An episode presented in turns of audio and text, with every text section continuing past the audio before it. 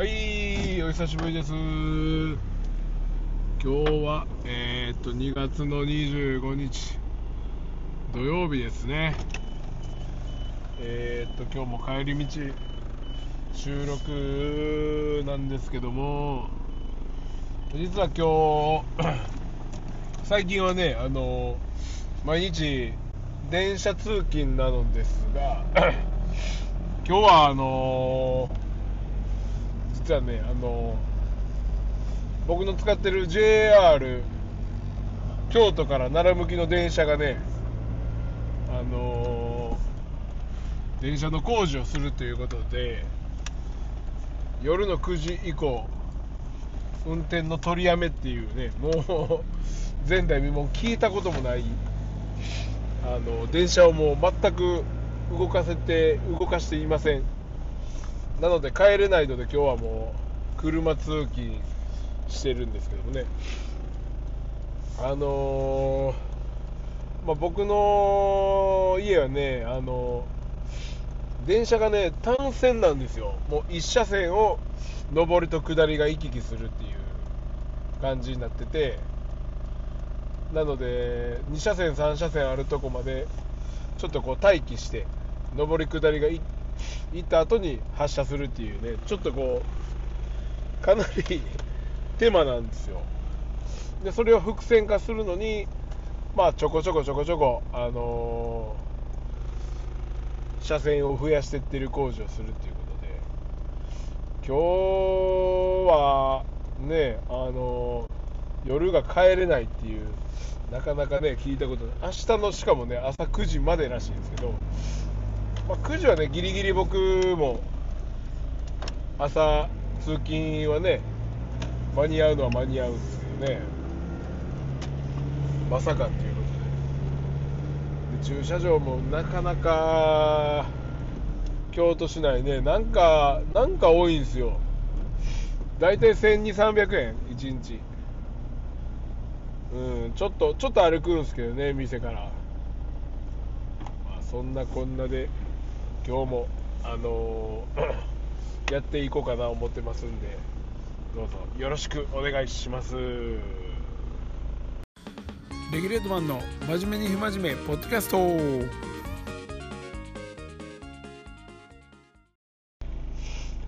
はいさてねあのー、つい先日えっ、ー、とね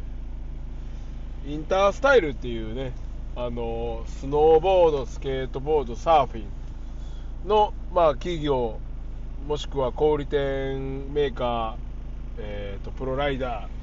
ーが、まあ、一堂に集まる、えーと、合同展示会っていうのがね、年に1、2回やってまして、で、この2月の第2週かな、毎年大体これぐらいの時期なんですけど、が一番規模感が大きくてでそれにあのちょっとね日帰りで行ってまいりましてあのまあ毎年ねまあどういうね業界の流れなのかまあ今例えば勢いがあるブランドとかライダーとかまあちょっとね業界の流れをちょっとつかみにねあの行ってきまして。場所はね、まあ、東京というよりあの横浜になるんですけどパシフィコ横浜っていうね大規模の、あのー、大きい会場です。えー、っとね、まあ、広さはどんぐらいなんやろな？何社ぐらいあるんだろ？う、まあ、100ぐらいはね100企業ぐらい200ぐらいあるかなまああありまして。まあ、スケートボード、サーフィン、スノーボード。うん、なんか、とね、まあ、毎年出してる、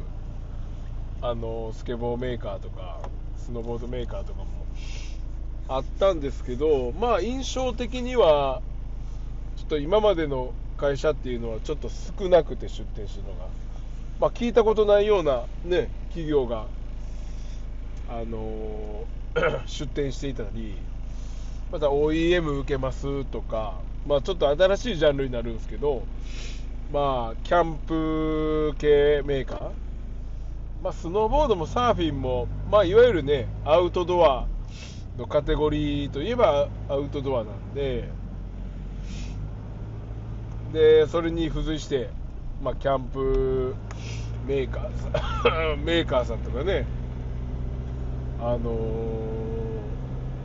いろいろ出店してました。で まあまあ すいません。えっ、ー、となんていうんですかね。結構今まではこうディーラー小売店とメーカーでもう毎度みたいないつもの挨拶みたいな雰囲気だったんですけどもうがっちり、あのー、そういう感じの人も少なかってちょっと雰囲気的には寂しい感じではあったんですけど、まあ、代わりに新しいブランドなんかはね、まあ、これからっていう感じで結構ね出店頑張ってありましたけどね。あのー、面白かったのがねあの車のタイベトナムか分かんないですけどトゥクトゥクがねあの販売されてまして。でえーっとねまあよく見たら新車で160万だったんですよ。俺結構安いな言うて言うてたんですけど。でトゥクトゥクね、まあ、660cc で、まあ、軽自動車ぐらいの、ね、排気量なんですけど。まあでも乗ったら30キロぐらいしか出えへんねやろなとか思いながらね見てたんですけど ちょっとねシャレで欲しいですけどねあれ。ね、スケートパークのね送迎バスみたいな感じで。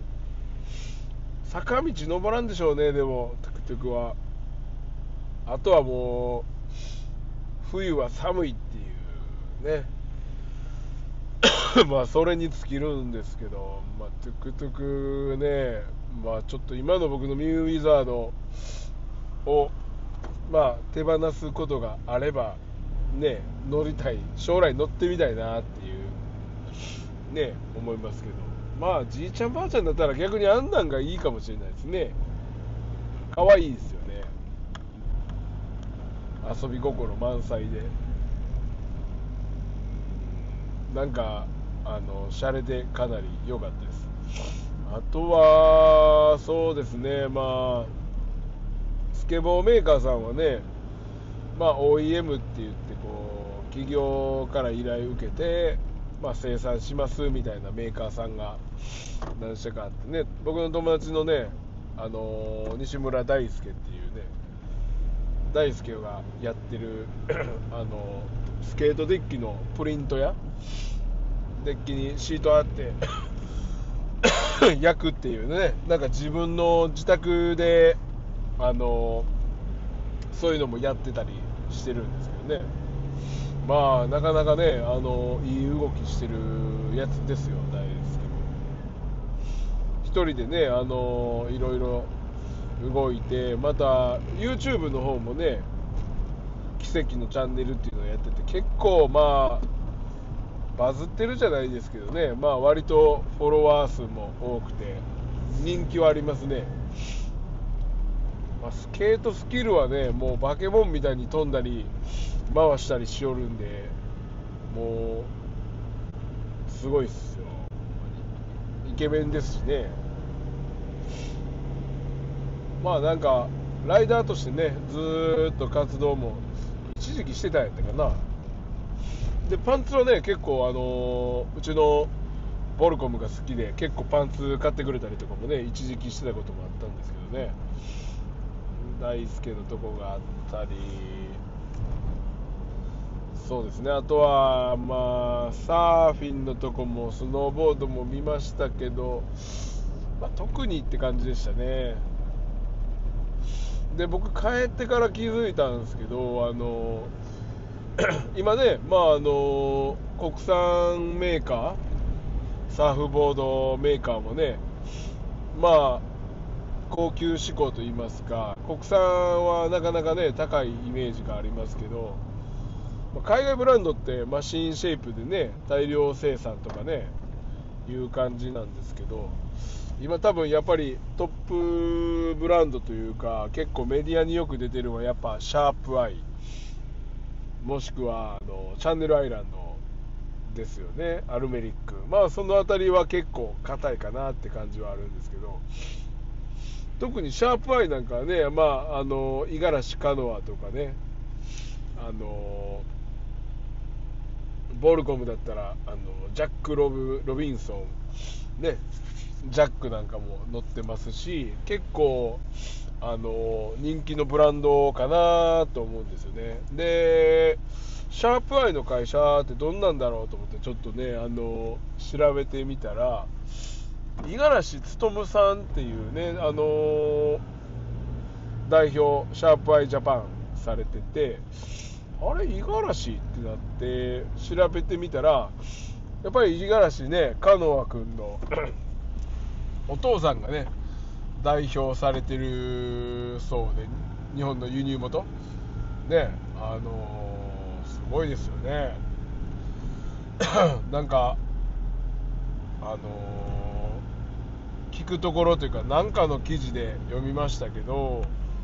あのカナ君のお父さん勉さんはまあ日本でずっとサーフィンもやってて、まあ、カリフォルニアでサーフィンやっぱり子供にやらせたいみたいな感じで。でも向こうで仕事がないからあの日本の旅行客に向けた、まあ、案内とかガイドとか、まあ、そういうので生計立てれるように、まあ、努力されて で家族ごと、まあ、勢いでこう移住したみたいなんですよね。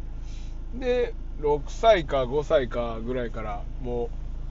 うカノア君はもうサーフィン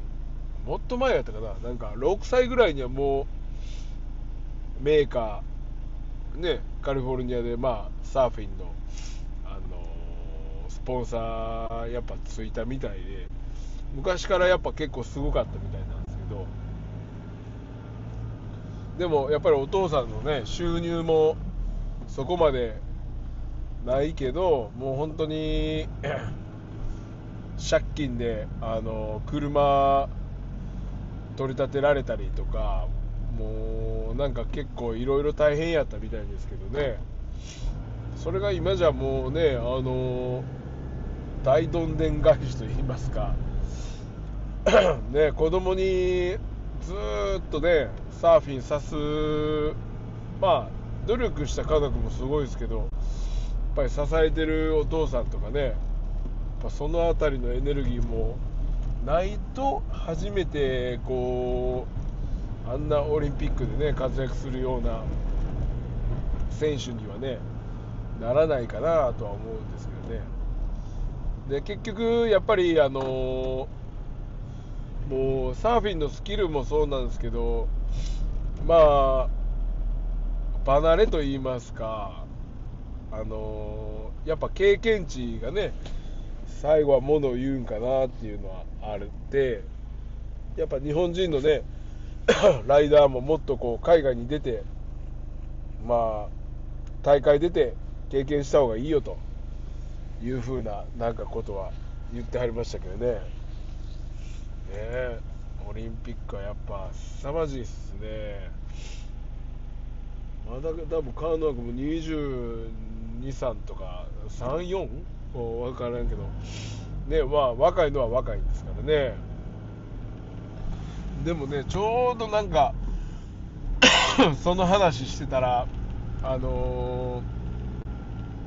ー、オリンピックってよく考えたらもう来年ですもんねフランスね、まあ、東京が2020やって24年でしょ。来年の夏にはもう多分パリがね行われると思うんですけど。でなんかねやっぱり、うん、僕の気になるスケートボードなんかはなんですかねこの前ドバイであのー、大会があってまあオリンピックの、まあ、前哨戦と言われるやつですよね。日本ももうフル総動員で、えー、っと行ったと思うんですけど。まあストリートメンズのその言われてるストリート。は日本人はメンズはねもう表彰台誰も上がれ上がらず、まあ、アメリカブラジル勢がやっぱ圧倒的やったですね。でやっぱパークももちろんそうでもう勝てないですね。やっぱなかなかまだまだ。だやっぱりパークのねあのトランディションのレベルの高さはもうアメリカ、ブラジルはやっぱ抜けてる感じしますもんね。だ今回はもう日本人がね表彰台に上がるのはまあ誰もいなかったんですけど。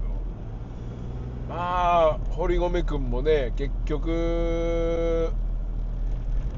ね追われる立場になりますからやっぱり追われる方追う方の方がねどうしても強い力を発揮すると思うんですけど、まあ、ディフェンディングチャンピオンがね次どうなるかっていうね。本当にね、まあ、メディアっていうのはもう勝たなくなったら結構スンってなる感じになるんで、まあ、でも堀米君はメディア映えね意外としそうな感じなんで負けてもまあまだまだいけるみたいな扱われるかもしれないですけどねキャラ的に。あのクールなナイスガイですから。ですからねまあメンズはまあ本当にちょっとね次のパリはもういよいよちょっと難しいかなっていう実感はしましたね。でも逆にあの女子はもう1、2、3位もう、え、っとストリートはもう全部女子やったですもんね。確か。うん。あのなんちゃら風花ちゃん？あのスラッシャーの表紙にもなってた。ハンドレールでね K グラインドでしてたやつと 大阪出身の西谷もみじちゃん。あむちゃくちゃスケボーうまいっすね。あの綺麗かなり綺麗です。スケボーが乗り方が。うん。長井公園でね僕挨拶会って挨拶したんですけどね。めちゃめちゃ人見知りな感じでしたけどね。あと3位誰やったかな。あ小田夢香ちゃん。多分名古屋かなんかの子ですかね。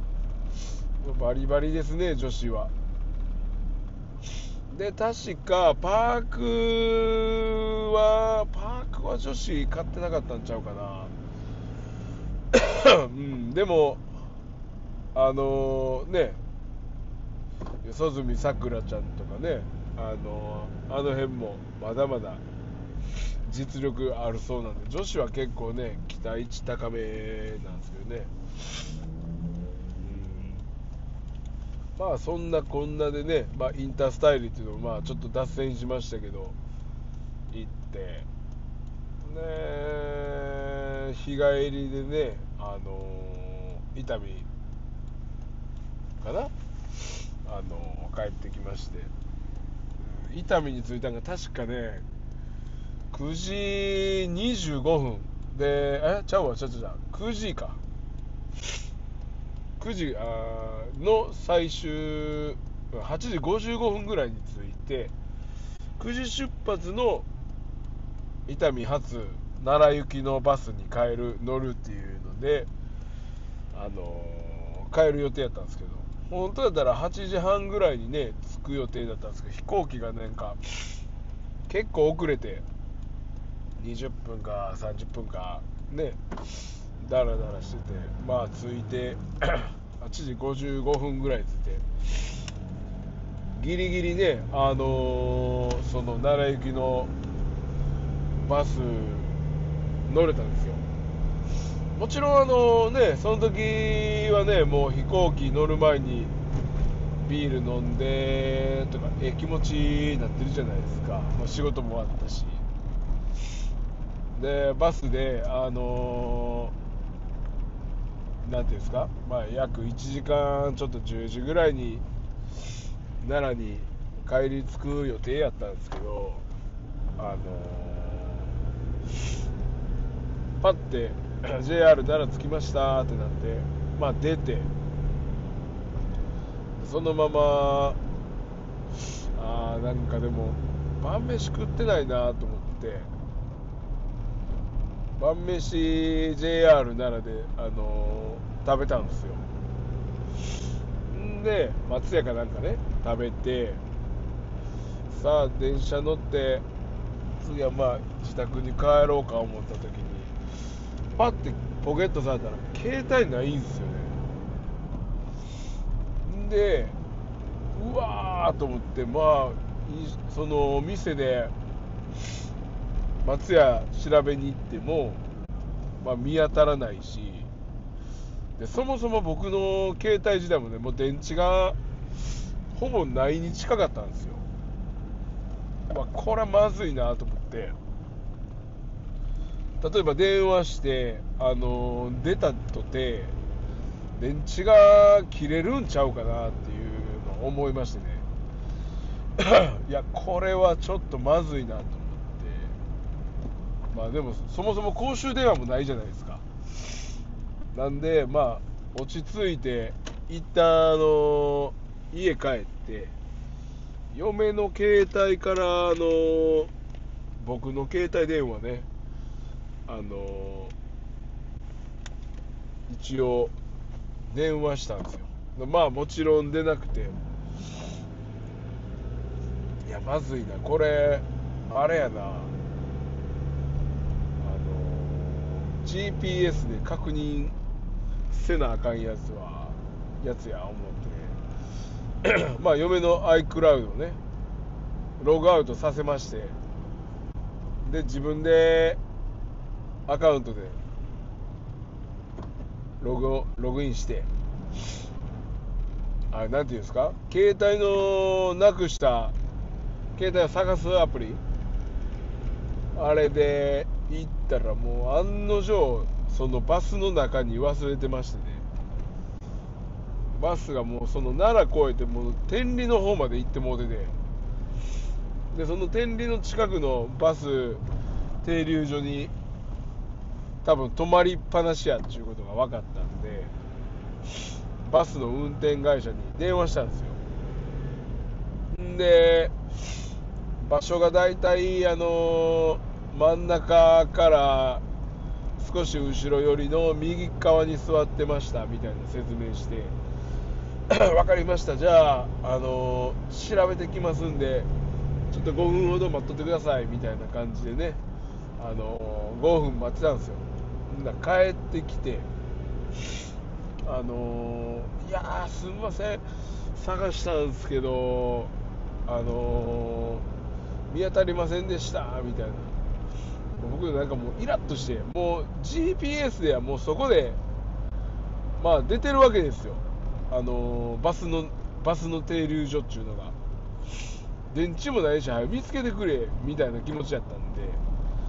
いやあのー、iCloud のねその GPS でもうあのー、iPhone の場所がもう今そこにあるって出てますんで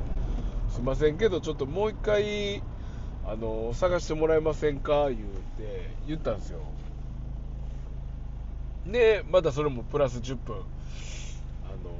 探してもらったら、まあ、ようやく見つかったんですよ。んであの、わあよかった思ってもうその時点でもう何時やもう12時1時ぐらいやったかな確か。そんなやり取りやってて。で僕次の日ねあのー、9時からあのー、車の保険屋が 家来る段取りになっとったんで。いやこれはちょっと早起きしてバス会社取りに行かなあかんやつやなと思って。朝5時に起きてあの車走らせてまあ片道30分ぐらいの距離なんですけどね。バス会社行ってまあ取ってきましてあの無事携帯がまあ戻ってきたわけなんですけどね。結構最近ねあのー、こういう忘れ物系ねちょっと多くてここ12週間ねもう喉と鼻水風邪なんかなと思ってたんですけどなんか多分よくよく考えたらぼーっとしてるっていうかあのー、花粉症ですね。おそらく。担当あのー、鼻水は。うん。鼻水もちょっとねあのー、昨日ぐらいからねあのぼーっとしてたりとかしてるんですけど。ねあのあれぐらいかなんかちょっとね薬そろそろね買わなあかん時期かなっていう感じですね。なんか今更やっぱりマスクした方がええんかなとかちょっと思ってくるようになりましたよね通勤時は。うん。ね今年花粉結構厳しいかもしれないですね本当。まあ、そんなこんなでねあのやらかしましたわもう。車の保険もねもう無事間に合ってあの僕の担当あのボロボロの軽自動車もう無事あの5万円で売れました。ででまあまあそのねこの前も多分話したと思うんですけど嫁のお母さんからもらったそのフリードホンダのねまああの重量税がかかりますから4月の4月確かに4月1日の時点で車持ってる人にねかかると思うんでまあそれに回したら終わりかなみたいな感じですね。ねまあ本当にね皆さんも花粉症まあぼーっと忘れ物あの気をつけていかないとね。まあ、ようやくねちょっとあったかくなってきつつありますからね。ねまあ体に気をつけてっていうことで。まあ今日はこんな感じですかね。ね。またじゃあ来週もよろしくお願いします。